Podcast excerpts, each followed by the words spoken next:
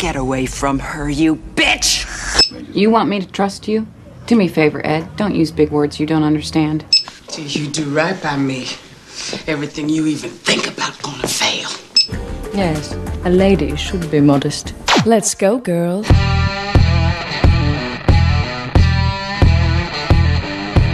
Guerreiros em Guarda. Eu sou Fábio Moreira. Eu sou Fabiana Murray. Eu sou Thaís Freitas. E eu sou Marcos Moreira. E esse é o Sabe na Nós Podcast. Hã?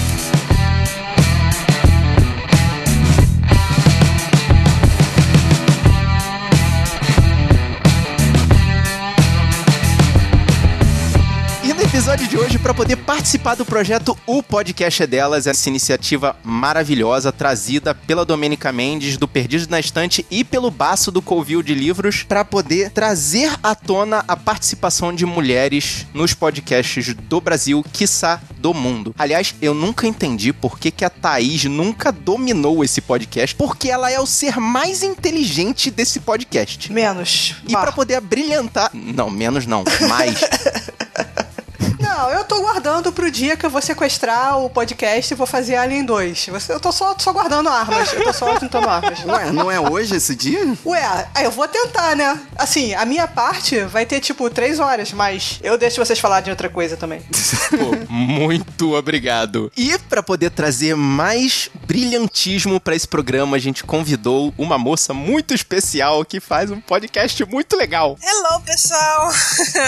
Aqui quem fala é Fabiana Murray. Pra quem não conhece, eu estou lá no portal Cultura Nerd Geek com Pílulas de Beleza, que é sobre a beleza dos cabelos e da pele. E também sou host junto com as minhas amigas no Elias Aliança do Sutiã. Então, se vocês quiserem ouvir um podcast sobre feminismo e variedades e outros sobre beleza do cabelo e da pele, é só ir lá, Cultura Nerd Geek Pô, Fabi, muito obrigado pela sua presença desde já. E nesse episódio a gente veio aqui, já que o assunto e a participação feminina é o primor desse mês, a gente veio aqui para falar de mulheres especiais que fizeram filmes muito legais. E Guerreiro, meu irmão me esqueceu, mas eu tô aí também, tá? Fábio Moreira.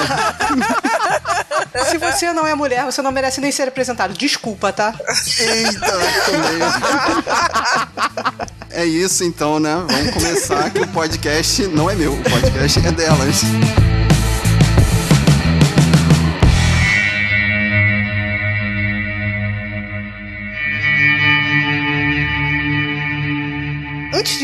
Apresentar o meu personagem, só queria, assim, iniciar com uma observação de que durante a pesquisa eu descobri de uma coisa que eu precisava antes de eu saber que existe a HQ do Alien versus Predador versus Exterminador do Futuro. Hum, e eu preciso nossa. ler isso. E não tem um Robocop na história também? Não, Robocop não, também menos, né, Papo? Senão vira palhaçada. Tem, tem sim, não, cara. cara. Pode procurar, tem Alien versus Robocop ou Predador versus Robocop. O importante dessa HQ é que nessa HQ tem a Ripley. Na verdade, não a Ripley verdadeira o clone, né? A Ripley 8. Mas tem a Ripley. E agora vem pro meu personagem. Porque assim, se vocês não adivinharam desde o começo, o personagem que eu escolhi. é a Ellie Ripley. Assim, porque eu gosto um pouquinho de Alien. Só um pouco. Na verdade, tudo fake. Eu tava falando pra eles, eu vi agora, antes de gravar o programa. Pela 56 vez. É, por aí. Mas ainda não deu pra decorar as falas, não. Começando pra falar da Ripley. Ela é apresentada no, no filme Alien, né? Filme de 79, que se passa em 2122. Então, estamos chegando lá. A Ripley, ela é uma oficial num navio. Navio. É porque é chip, eu sou americanizada. É. Numa nave.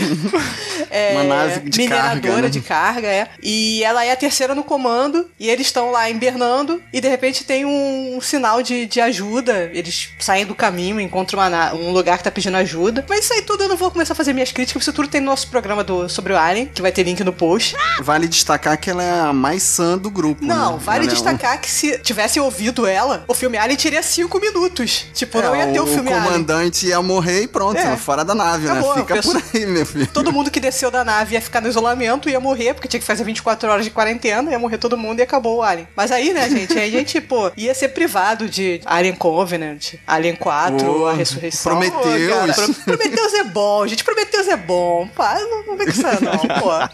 Mas voltando a, a Ripley, ela é a terceira no comando da nave Nostromo, e basicamente é que resolve tudo no final. Até, assim, mesmo com cenas de calcinha, ela consegue vencer o Alien, fugir, joga o Alien pelo espaço. Ela não vai ser a última vez que ela vai usar essa estratégia. Nossa, cara, isso se repete. É, algumas vezes. Ela entra em hibernação e aí chega no Alien 2, ela é acordada, 57 anos depois do Alien 1. Ela é acordada pela empresa, que no 1 eles só chamam de a corporação, a empresa, que é o Wayland. E eles chamam ela pra investigar um lugar que era uma colônia, que eles perderam contato, que talvez tenha a ver com o que aconteceu com a nave dela. E aí chega lá, temos o maravilhoso, o magnífico Alien 2, melhor filme de ação já feito. Mas nesse aí tem um detalhe, né? Que por causa da passagem do tempo, ela descobre que a filha dela já morreu, né? Se você viu a versão estendida, se você não viu a versão estendida, você nem sabe que ela não tem filha, que ela tem filha. Mas- Complexo. É, inclusive. Mas isso melhora, né? O background da garotinha, sim, né? que- sim, claro. Foi aquela coisa, porque ela descobre que tem uma filha e descobre que a filha já morreu. Porque nesse, nesse espaço de tempo de 57 anos, a filha dela, que tinha 10 anos no primeiro filme, ela já morreu, já é velhinha. Inclusive, tem uma observação que a foto da velhinha que eles usam nessa cena estendida é a mãe da Sigourney Weaver. Nossa, maneiro. cara, que maneiro. E a filha dela, Amanda Ripley, ela é a personagem principal do jogo Alien Isolation, que eu pensei em comprar, mas meu irmão falou que é difícil. Meu irmão falou que é difícil pra ele, eu não vou conseguir passar dos primeiros cinco minutos. Desculpa. Desculpa, Alien, eu queria. Depois do, do Alien 2, nós temos o, o Alien 3, que é o que se passa na prisão, que ela tá careca, que apesar de ser um dos mais fracos, assim, dos três primeiros eu acho mais fraco. Ele é o que tem aquela cena que é, tipo, icônica do Alien, que é ela encostadinha na parede, o Alien com a língua, assim, bem pertinho, com aquela, com aquela cara de desespero. Caraca, é nesse filme. Aquela, cara. aquela foto, assim, é. Todas as referências de filme, de cinema, você sempre vê a foto do Alien 3. E no final do Alien 3, eu espero que não seja spoiler, não vai ser, gente. Tem vocês deveriam ter visto. Ela se sacrifica e morre no final. E aí nós vamos pro Alien a Ressurreição. Que aí, na verdade, não é a Ripley. É a já é o Ripley clone, 8. né? É o clone da Ripley, que é o oitavo clone. Todos os outros falharam. E a Ripley Nossa. 8 tem toda aquela parada com a Winona Ryder. E aquele filme é, é- é fraco. Desculpa, Joyce. Eu te amo, mas não dá pra te defender. É, bem, no Alien 4, é, o que a gente pode tirar é que a história da Ripley 8 continua, ela é uma mistura de, de humano com alien, e ela mata o, o alien no final da mesma forma, jogando ele pro espaço. De uma forma muito nojenta.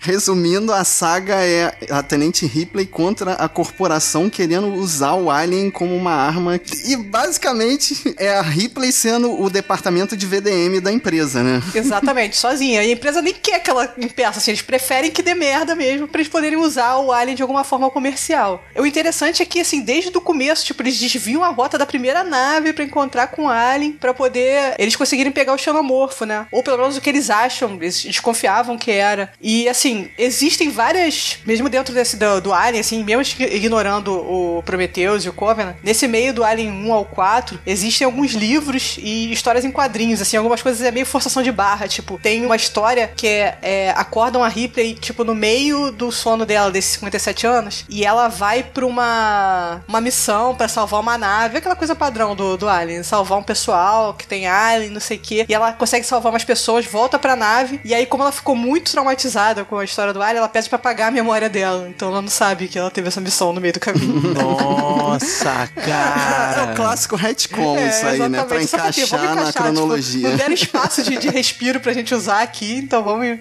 encaixar aqui o- Que isso. uma história no meio e ela não vale. Mas assim, o plano é, em breve, Alien versus Predador versus Exterminador, porque eu preciso. Com Robocop, com Robocop. Não tem por favor. Robocop, cara, não inventa.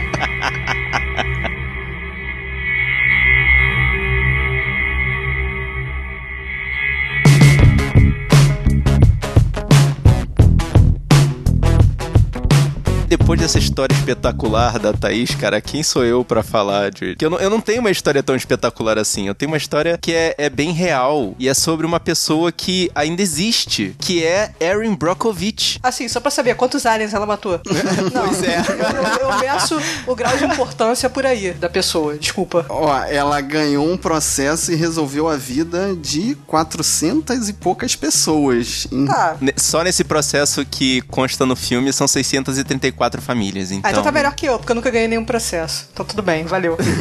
ah, que horror. Não, mas assim, é, sem querer desvalorizar a Thaís, nunca, nunca, por favor. É, Erin Brockovich é a história de uma assistente jurídica. Na verdade, ela é uma moça que, num ato de desespero, ela se junta a um advogado que tava ajudando ela num caos de uma batida de carro, que tem logo no começo do filme. Eu achei essa cena, assim, extremamente realista. Ela foi muito bem montada e foi uma bela de uma porrada de carro. Como a Thaís gosta, é efeitos práticos, né?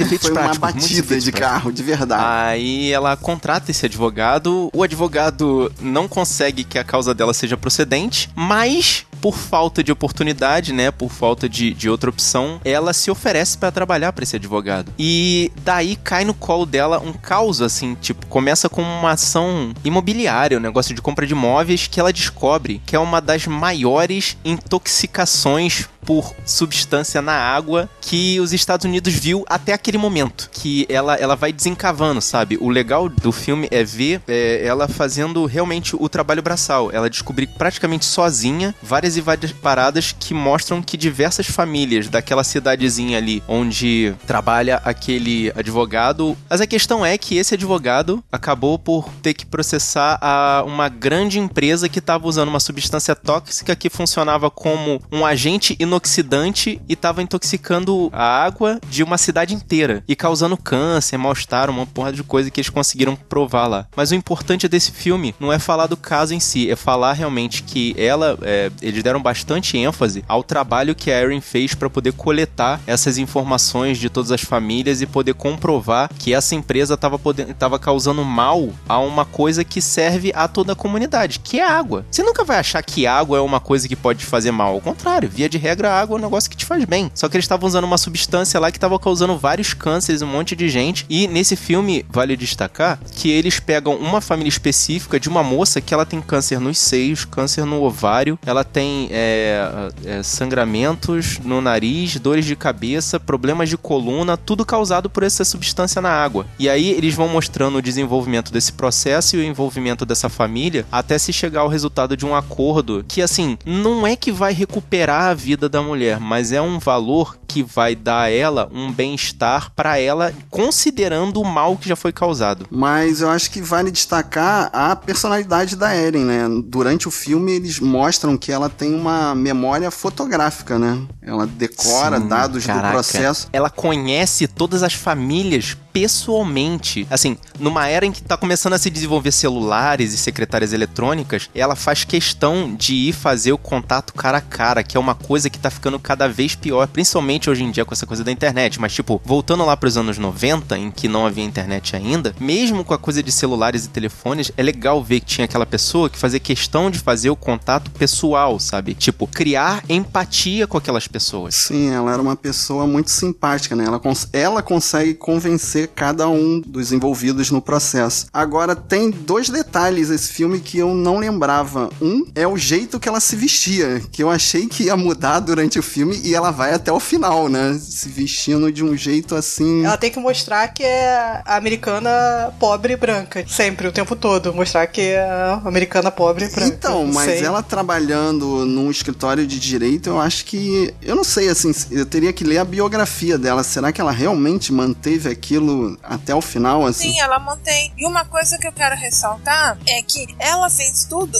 o pessoal desacreditando ela. Sim, não houve nenhum suporte. Inclusive o chefe dela, o né? O chefe e as outras mulheres do escritório, né? Não levavam ela a sério, é, né? Justamente pelo modo que ela se vestia, o pessoal achava que ela era burrinha. Entendeu? Então ela foi fazendo as coisas na surdina. Eu me lembro de uma cena que ela vai buscar água lá e tem um sapo. Ah, sim. Ela, ela tem que coletar numa piscina lá de uma casa abandonada. Aí ela um coleta, sapo. então, mas quando ela passa, ninguém dá bola pra ela. Todo mundo acha, ah, ela é burrinha, ela não vai saber nada. E ela já tava já ali de olho pra fazer uma análise da água. Uhum. Ela pensou nas coisas científicas também, né? Ela não era só. Ela, assim, o, o, filme mostrou que, assim, ela, ela, ela, fez questão de ressaltar que ela não era só um rostinho bonito. Sim. Né? Porque na biografia da Erin Brockovich original ainda consta que ela participou de concursos concursos de beleza e ela foi realmente Miss Wichita, como ela falou no filme. Então, mas o, o filme quer insistir que ela é um rosto bonito, sim, e ela diz que gosta de valorizar. Ela fala: eu, enquanto eu tiver um corpo bonito, eu vou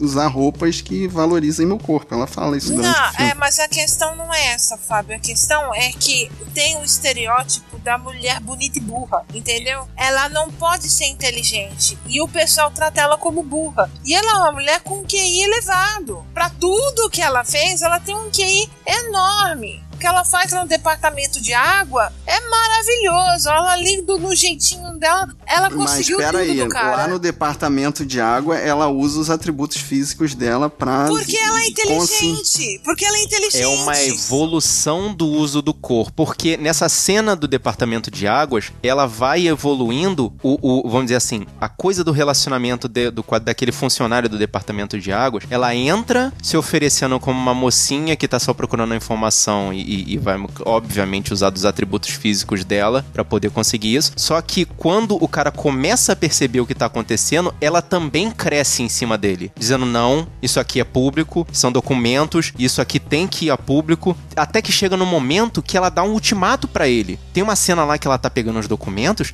e ela chega pra ele e fala: "Olha só, você conhecia esses documentos todos, como é que você não divulgou isso? Como é que você dorme à noite sabendo que tem gente morrendo aqui bebendo essa água?" E o cara fica pequenininho diante dela, né? E tem um outro ponto também que você não levantou, que é o namorado dela, que em certo ponto do filme ele inverte, né, o clichê do casal, né? Porque ele passa a ser o dono da casa, o seria a dona da casa, seria O o, dono de o casa. dono de casa, isso, porque Uhum. ele fica tomando conta das crianças enquanto ela trabalha até tarde, né? Exatamente, até que chega um ponto que ele, babaca, fica vendo lá que ele tá tendo a liberdade dele tolhida, entre bastantes Mas aspas, eu não e diria acaba indo embora. Eu não diria babaca porque isso é o que sempre acontece, só que invertido em todos os filmes, né? Que é, é a é o homem que trabalha até tarde e a mulher não aguenta a pressão de ficar tomando conta das crianças e tal. Eu achei aí que não evoluiu, eles só inverteram o clichê. Não, na verdade, assim, é, eu tenho essa teoria que tem as diferenças como, como o cinema trata a mulher que trabalha demais pro homem que trabalha demais. Aí, no caso, não fizeram dela uma escrota, maldita, engolidora de homens, mas o normal é, isso, tipo... Exatamente por isso que eu não vou entrar É, nessa exatamente.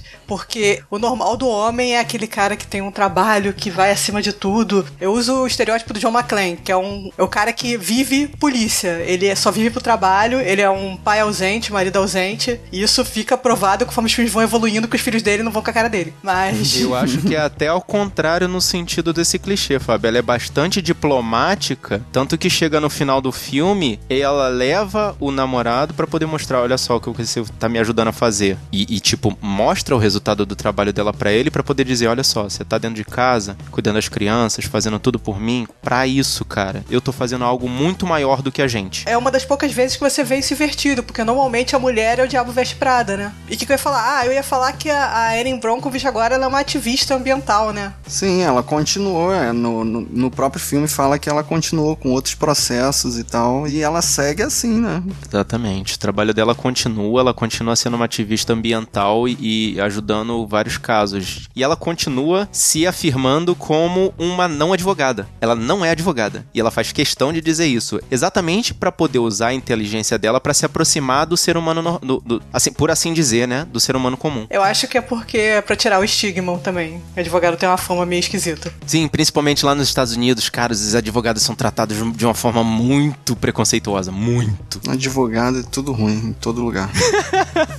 Valeu. Tá bom,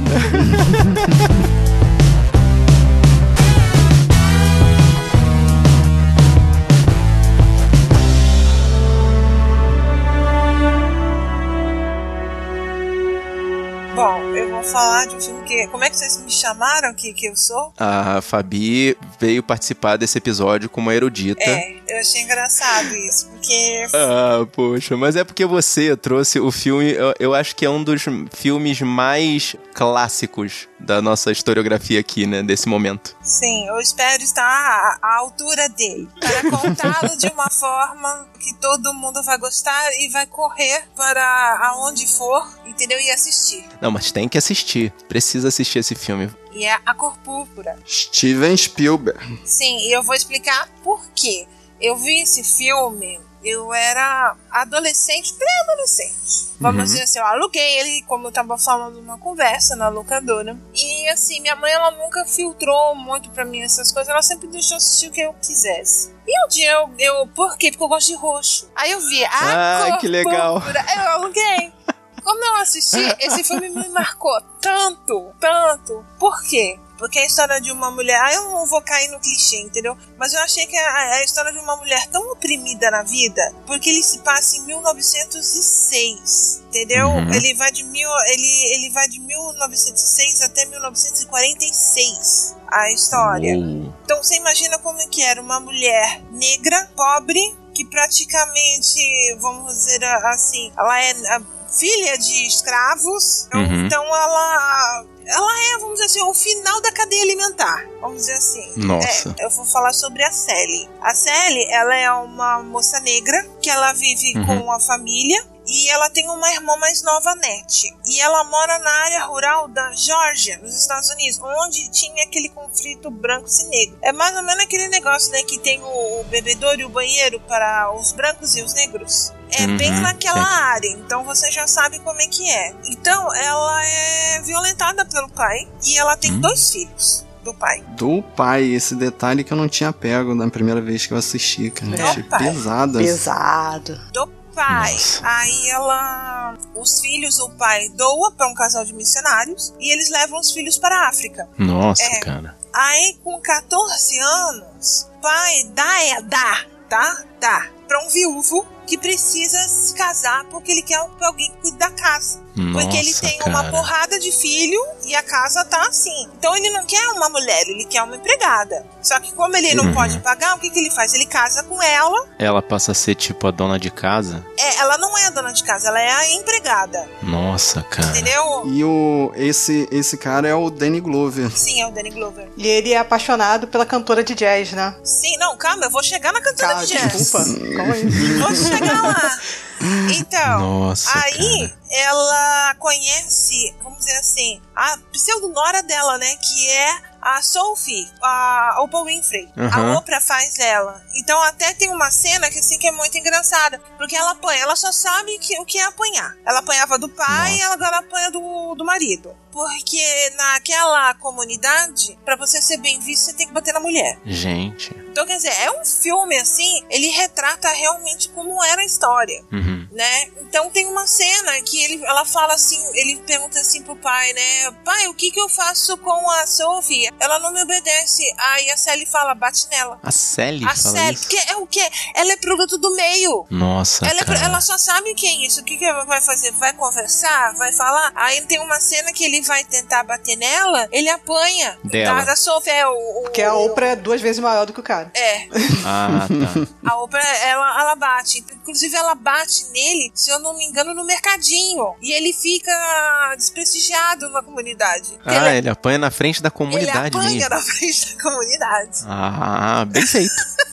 Então, aí, o, o que acontece com ela? Ela é aquele negócio, né? Ela é violência psicológica, violência sexual. Então, a vida dela muda quando o marido leva a amante pra dentro de casa. Nossa. Que é a nossa, cantora. Cara, tá tudo errado, cara.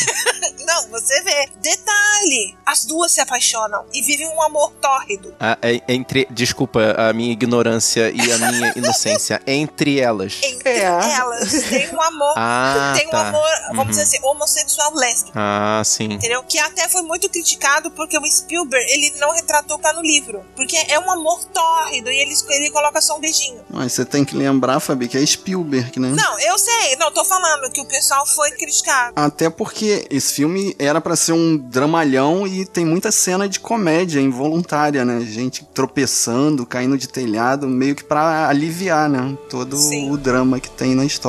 E essa amante que é conhecida como Sugar, ela empodera a Sally. Uhum. Ela acaba ensinando ela. Ela acaba ensinando a ela como ser uma mulher e não como ser Hum. um estregão, porque ela é um estregão. Nossa, cara. Entendeu? Imagina uma pessoa que tem um ciclo de violência que ela tem, como ela é. Então, é o Uhum. que acontece? Ela ensina, ela, ela ensina a ela a se arrumar, ela ensina a se portar, tudo porque ela não sabe, ela é um bichinho do mato. Nossa. Então ela ensina tudo pra ela, entendeu? Uhum. E aí, nesse negócio de ensinar, elas se envolvem, entendeu? E ela tem, elas têm, as duas têm um romance. Quando ele descobre, ele enxota a mulher. Quando ele enxota, ela fala assim: não, eu não vou perder isso. Aí ela enfrenta o marido e bate nele. Que ela fala assim: não, não vou viver mais isso, não. Não quero mais isso pra mim. Aí ela pega, ela vai embora, entendeu? Aí é que a vida dela floresce, porque ela pega e vai embora pra, pra África. Aí ela, ela conhece os filhos, que aí ela descobre que a irmã ajudou a criar, porque a irmã vai embora pra África também, né? No final. Uhum. Aí ela, ela vê os filhos, porque eu não lembro direito, mas acho que com esse cara ela não tem filho. Eu não lembro se ela tem Não, ou se não, ela, ela, não, ela não tem. chega né? a ter filho, né? Pelo menos no filme não. Eu não li o livro, mas no filme ela não É, tem eu filhos acho com que ele. ela não, ela não tem filhos com ele. Então, tem uma cena muito bonita que eles estão assim num campo de flores, né? Aí ela encontra os filhos, ela vai conversar com eles, eles não sabem inglês porque eles foram criados na África. Aí a irmã faz a tradução. Ah, que É bonitinho. muito, olha, recomendo assistir porque assim é um drama muito bonito e leia o livro. O livro é interessantíssimo. É, esse livro tá na fila, eu já comprei já, mas ainda não, não rolou, assim. A fila tá meio. O déficit tá grande, a fila tá, tá crescendo. Tá naquela pilha de 385 É, um livros pra lá. ler, né? Eu comprei o livro porque você, você sincera, me marcou demais, esse- muito. Nossa, É, quando- é cara. você descobre o renascer de uma mulher, você vê assim ela completamente diferente. Vale a pena assistir. É, ô Marcos, mas tenta assistir, assim, não perto de outras pessoas, assim. Se começar a dar aquela. Ninja, ninjas cortadores é, de se os cebola? ninja, tiver um ataque furtivo dos ninjas cortadores de cebola, assim, Nossa, acho que cara. diminui os danos. É, o- os ninjas cortam a plantação de cebola onde você está. Eu conheço uma, eu conheço uma pessoa, uma vez me contou uma pessoa mais velha que eu que viu no cinema. Uhum. E ele falou que quando saiu da sala, tipo, ele ficou assim no lobby do cinema chorando, sozinho, assim. Uhum. Nossa, e as pessoas olhando pra cara. cara dele e ele chorando. Não, ele é pesado, ele é triste, mas assim, ele é uma ponta de esperança.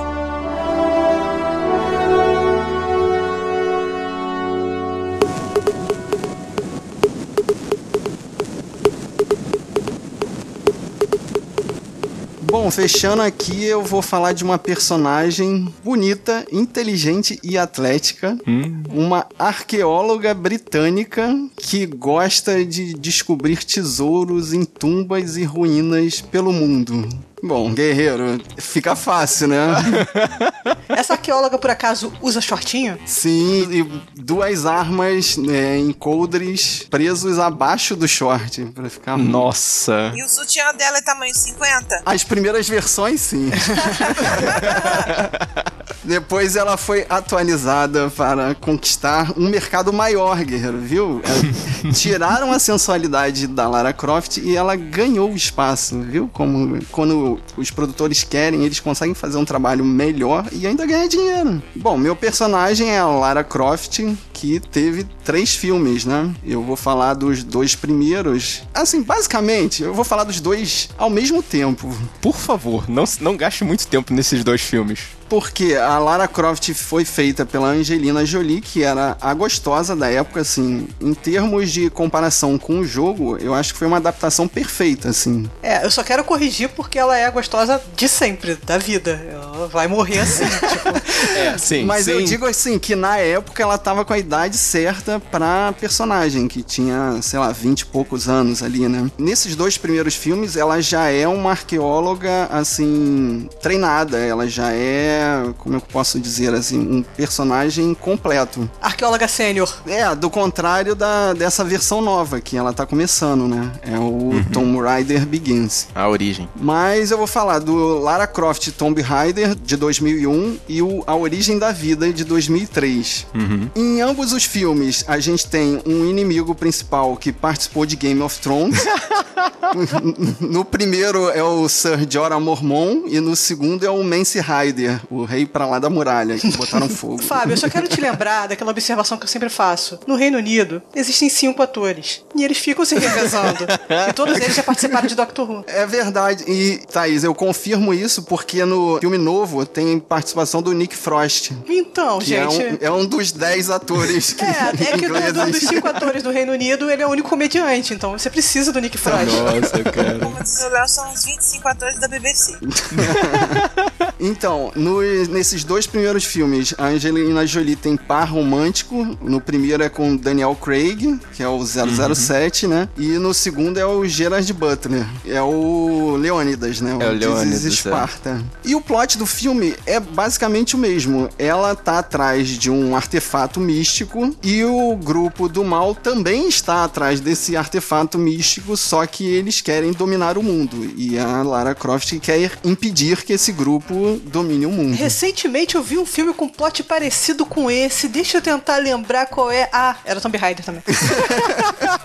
Então, isso não evoluiu pra esse novo filme, né? Porque basicamente é a mesma coisa. A Lara Croft está atrás de um artefato e o grupo do mal, que dessa vez não é do Game of Thrones, mas nos, nos dois filmes anteriores é a Lara Croft fazendo caras e bocas, né? Ela é sinistra e usa muito cabufu. Cara, a única coisa que eu me lembro desses filmes da Lara Croft com Angelina Jolie é que tentaram fazer uma reaproximação da vida real, tá? Dela com o pai. Que tá refletido no filme também, que ela é filha do John Voight. E, tipo, fizeram toda uma um carnaval pra dizer que eles se reconciliaram pra poder fazer esses filmes. E foi tão falso, cara. Foi extremamente falso. Porque ela continua de mal com John Voight, não adianta. E ela tem as razões dela e ela tá certa nas razões dela. Mas a, a participação dele é só no primeiro filme e é bem curta, né? Porque ela é órfã, né? Isso fica claro desde o início. É, tem uma aparição dela- dele na forma de fantasma, se não me engano. É, pois é, quiseram mexer nisso daí, não deu certo não. Só fazer uma observação do primeiro filme, que esse primeiro filme do Tomb Raider me deixou meio traumatizada, porque foi a primeira vez que eu vi uma coisa no trailer que não tinha no filme. E tipo, eu tava ansiosa pra ver a cena que ela mudava de moto assim no ar. E tipo, tinha no trailer. Não teve? Não teve, não teve no filme. Eu falei, como assim? Me enganaram, eu quero meu dinheiro de volta. Eu nunca tinha visto. Eu falei, por que uma pessoa coloca uma coisa no trailer que não vai colocar no filme? Depois eu acostumei. Mas, cara, eu Mal fiquei sabe revoltada. você que o futuro reservava Pois é, outras né? cenas como essas, né? Pois é. E no segundo filme eu acho que vale destacar a cena do tubarão, cara. Ela tá nadando assim, aí sem oxigênio, o ar tá acabando, aí ela lembra assim, e eu vi um tubarão que passou aqui perto, ela corta a mão e dá um soco no nariz do tubarão e pega a carona com ele. É aquelas Nossa, cenas assim pra bater ué. palma. Uhul! Assim, tipo. ok, parabéns. Mas, Guerreiro, não recomendo ver, assim, só por curiosidade. Eu acho que vale mais a pena você assistir o, o Tomb Raider que tá no cinema, que basicamente é a mesma história, só que é baseado no- na nova cronologia dos, dos jogos, né? De que é Sim, uma Tomb Lara... Raider, a origem também, é, é homônimo. Não, não, na verdade é The Rise of Tomb Não é Raider. não? Ah, ok, desculpa. eu, eu sou ignorante, eu não jogo videogame há muito tempo. Desculpa. Mas a gente pega ali uma, uma Lara Croft que ainda não é arqueóloga, né? Na realidade, ela tá vivendo a vidinha dela, aguardando a volta do pai, que foi numa expedição e tá há sete anos desaparecido numa ilha minúscula no Japão, que eu não sei como as. eu não sei como ficaram dois anos procurando ele na ilha e não encontraram. Tem assim, três palmos aí. vestígios. Tem três palmos. Que sempre tem um vórtice dimensional que faz ele ficar escondido, gente. É Ele tinha a assim. capa da invisibilidade do Harry Potter. ah, isso aí. Mas o filme começa, assim, ele tem toda uma introdução em Londres que eu achei muito longa, porque não é só pra mostrar que ela é uma personagem falha. Mostra ela numa luta de MMA e depois numa corrida de bicicleta, mas todos os personagens ali dessa, desse primeiro ato são descartados. Pra mostrar que ela ainda não era fodona. Ela ainda tava aprendendo ainda. Ela só fica fodona quando ela vira Angelina Jolie. Tá, Ok. mas poderia mostrar isso num flashback de 5 segundos e eles fazem todos uns 20 minutos ali pra nada, né? Tem uma cena, assim, que a advogada quer que ela assine o inventário, só que ela fica assim, porra, se eu assinar isso quer dizer que meu pai morreu, aí ela fica... E ela fica precisando de dinheiro, fazer uns trabalhos de entregador, sendo que ela é uma bilionária, é umas coisas, assim, meio esquisitas, que me lembrou um seriado da, da Netflix, de um tal de Punho de Ferro, e tem a cena Nossa, igual, cara. ela entra no prédio, aí o, é barrada e o porteiro pergunta o nome dela. E tá escrito gigante na- nas costas do porteiro Croft. Aí ela fala, Lara. Aí ele, ah. Croft. Aí ele, hum, fiz merda. Assim, a mesma cena. Eu acho que tinham espiões da Marvel lá na hora que tava filmando Tomb Raider. Ela, ela precisava dizer que era imortal, alguma coisa assim, não? Não, é porque são duas horas só de filme, né? Não é um seriado inteiro, ela não precisava dizer. Ela só, ela só Ah, falou o tá. nome dela uma vez, assim, devagarzinho. Mas no momento que ela assina lá o papel, ela recebe uma pista do pai e o pai fala: Não venha atrás de mim, queime tudo, todos esses documentos que você vê e o que, que ela vai fazer. Obviamente ela vai desobedecer o pai, né? Óbvio, senão a gente não teria filme, né? e ela vai pra ilha ter altas aventuras e confusões e usar o arco e flecha dela. Com seis flechas só. Mas Guerreiro tem um momento Legolas que ela desfere essas seis flechas em num take só. E tem algumas mini cenas ali que você vê que é chupinhada do videogame, né? Parece aquele, aquele momento que você tem que apertar B pra cima. Botão de ação, botão de ação, botão de ação, botão de ação. Aí! Eu vou te falar que eu não gostei muito dessa, dessa parte na ilha, não. Assim, a resolução dos, do- do- dos quebra-cabeças que tem ali, né, pra, das armadilhas, lembra muito o Indiana Jones e a Última Cruzada. Até umas armadilhas são muito parecidas. E tem o clichê, né? Ela consegue o objeto pra depois deixar pra lá, né, e let it go. Esse filme me deixou um pouquinho revoltada, porque eu gosto muito do jogo que ele se baseou, no Rise of Tomb Raider. Se baseou mais ou menos. E assim, eu vi que não é uma questão de, de dinheiro, de precisava gastar mais dinheiro. Eram pequenos ajustes no roteiro, fariam o filme ser muito melhor. Mas assim, é difícil falar porque. Como eu já tenho a opinião do jogo na, na cabeça, aí vai dizer, ah, mas ela queria que a história fosse igualzinha do jogo. Não é exatamente assim, mas um pouco mais baseado na ação. O, o jogo já começa com ela chegando na ilha. Não tem muita coisa, ah, na Inglaterra pra apresentar o personagem. Ela era Croft, cara, você já conhece. Vai lá, porra. Aí é, começa da ilha e tem aquela ação. Se eles tivessem baseado mais a história do filme com ela na ilha, sobrevivendo, ficando uns dias lá, sei lá, fazer uma versão boa daquele filme com o filho do, do Will Smith lá, seria muito mais legal, cara. Podia até tirar os elementos sobrenaturais que tem no jogo. Essa parte eu gostei. Eu, ach- eu fiquei achando assim, pô, se entrar elemento sobrenatural agora, porque eu achei um filme longo, assim. Ele podia ter cortado toda essa parte inicial, realmente começado na ilha, né? E podia cortar alguns personagens ali, né? Porque tem um personagem que aparece do meio do filme pra frente e você já sabe o que, que vai acontecer com ele, assim. É clichê. Se ele apareceu, uma coisa vai acontecer. Podiam ter cortado, É, assim. eles podiam ter apresentado o personagem em flashbacks mesmo. Ela já chegando na ilha e dava uns flashbacks da Lara, dela criança. Como eles fizeram nos, dos primeiros dois filmes. Vai uns flashbacks ali e tá bom. E aí a história segue dali. E no final eles tentam apresentar um gancho, né? Eles. um cliffhanger, né? Pra uma continuação. Que eu acho que. Bem, Não- não, vai rolar. Será? Acho Como que é não. que tá de É, tem que bilheteria? ver, tem que ver. Até ele dar um tempo dele em cartaz e ver se pelo menos se pagou. Mas só se pagar não adianta, né? Tem que ter dado Não, dinheiro. hoje em dia É. não, certeza. Tem que dar uma- pelo menos uma volta. Ele podia se concentrar mais nas cenas de ação, né? Do que na de desenvolvimento ali, que eles tentaram fazer um, um background que era totalmente desnecessário, eu acho, assim, né? Eu, eu gosto de videogame e tal, mas eu nunca gostei muito da, de Tomb Raider, assim, nunca fez muito a minha cabeça. Não sei, a personagem Lara, essa da, da exploradora de shortinho, não fazia muito a minha cabeça, não.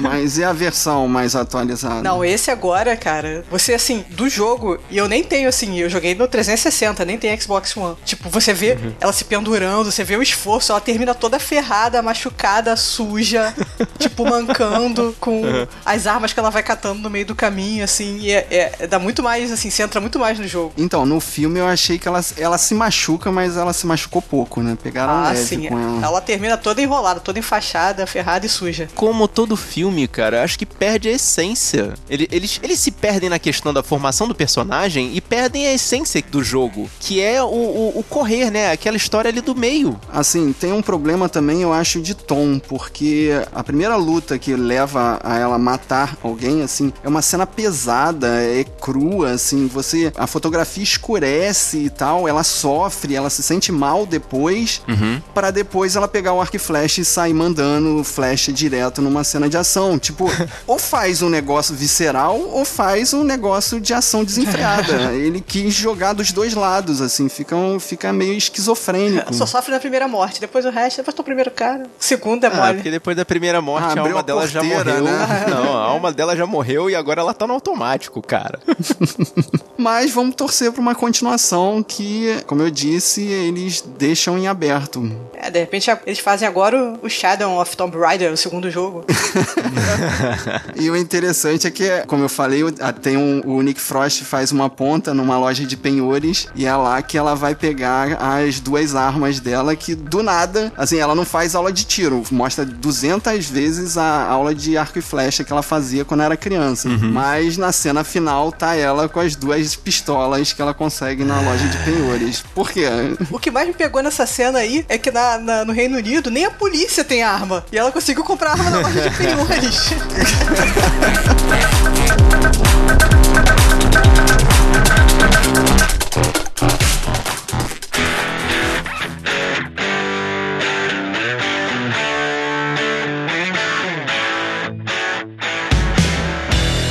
você, guerreira? E você, guerreiro? Qual é o filme que faltou aqui? Qual é a personagem que você traz pra gente? Deixa sua mensagem, fala com a gente. E se você gostou desse podcast, mostra pros seus amigos. Mostra pra aquele seu amigo que nasceu em 86 e até agora não apareceu coisa melhor. Mostra pra aquela sua amiga que sabe lutar pelos direitos dela, mesmo sem ter o conhecimento técnico necessário. Mostre todos esses filmes que nós falamos pros seus amigos. Aquele que fica perguntando se tem coisa mais atual na Netflix.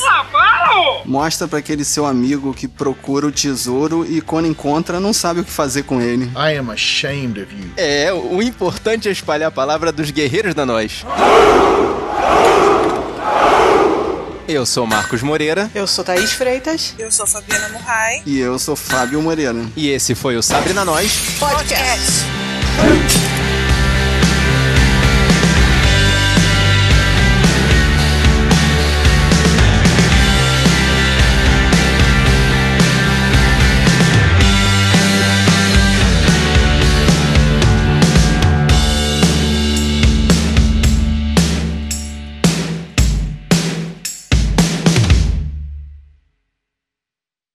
Cara, tinha uma, uma piada que eu esqueci de fazer do Tomb Raider, cara, que o meu irmão fez. Fala. Eu falei pra ele que eu fiquei assistindo, toda vez que ela se pendurava, eu ficava com vontade de apertar o, o Y, o botão de ação. Aí ele, não, mas eu depois que vi, é tão parecido com o jogo que eu queria ver umas três vezes pra poder terminar em 100%. Spoiler, hein, guerreiro? A mentira do filme pra mim foi ela, ela abraçar um paraquedas que tá na- desde a Segunda Guerra dentro do avião, abraçar, cair de onde ela tava e abrir. Abraçado, o paraquedas amortece a queda dela. Ô, Fábio, se você quer realidade, vai ver documentário, meu filho. Se for ver Tomb Raider, por favor. Toma! ok, né? Nossa, depois dessa eu ia dormir com a bunda quente. É, é, bom, essa é a hora que era pra já ter parado de gravar. vamos lá. tá vendo?